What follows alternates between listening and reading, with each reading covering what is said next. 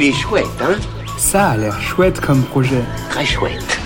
Bon, c'est pas le tout, mais quand il faut y aller... Ce que je trouve vraiment chouette, j'en parle souvent dans ces chouettes, ce sont les livres pour enfants. Ce que je trouve encore plus chouette, c'est quand ces histoires partagent des valeurs, hop, ni vu ni connu.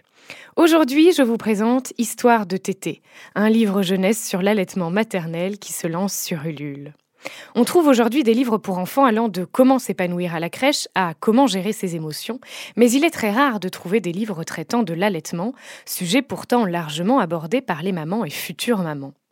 Ces dernières devraient pouvoir en parler à leurs enfants et c'est ainsi qu'est née l'idée de ce livre de l'association Allaitement tout un art, Histoire de Tété.